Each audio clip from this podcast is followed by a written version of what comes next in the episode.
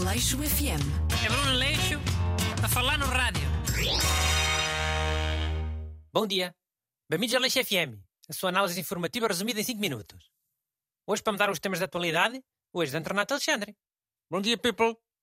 Olha, hoje trouxe duas cenas que aconteceram a semana passada.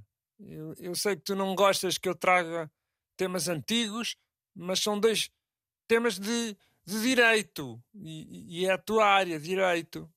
Hum, o que aconteceu? Uma cena em Portugal e outra cena internacional. Qual é que queres primeiro? Pode ser Portugal, e pode ser que depois já não dê tempo de dizer a outra, vá. Ok, então, ah, houve um banqueiro daquele banco, o BPP, que foi condenado a uma pena de 5 anos, sabes? Sim, o banqueiro João Rendeiro. E há esse. Então, ele estava a aguardar a sentença em liberdade e quando saiu a sentença, ele fugiu para o estrangeiro. Pá, as pessoas às vezes são mesmo obrigadas a fugir. Mas ele foi mesmo condenado, né? Com várias polícias atrás dele, é, é mais difícil ele safar-se.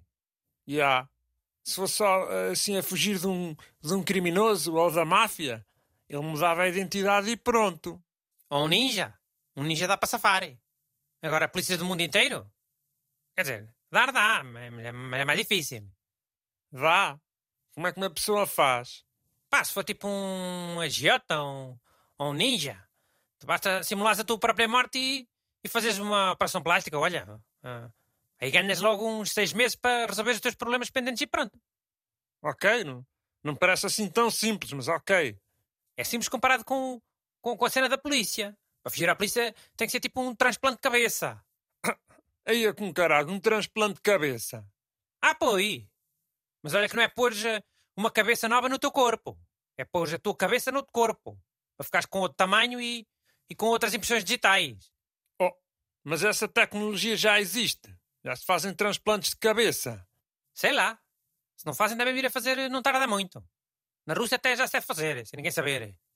Pá, e mesmo que façam, a cara da pessoa é a mesma, não é?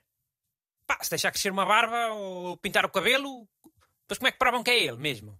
Com outra altura no bilhete de identidade e com outras impressões digitais. Ah, Não pode é ser apanhado nos Estados Unidos. Nos Estados Unidos eles usam eh, registros dentários para apanhar as pessoas. e há, pois é.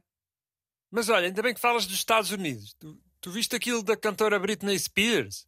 Pá, vi umas coisas, mas não percebi muito bem o que é que era. Também não quis perceber.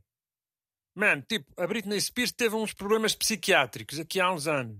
né? Tipo em 2008. E o pai ficou tutor dela, né? Mas agora ela quer ter a sua liberdade, ser ela a decidir as coisas da carreira dela e já não podia.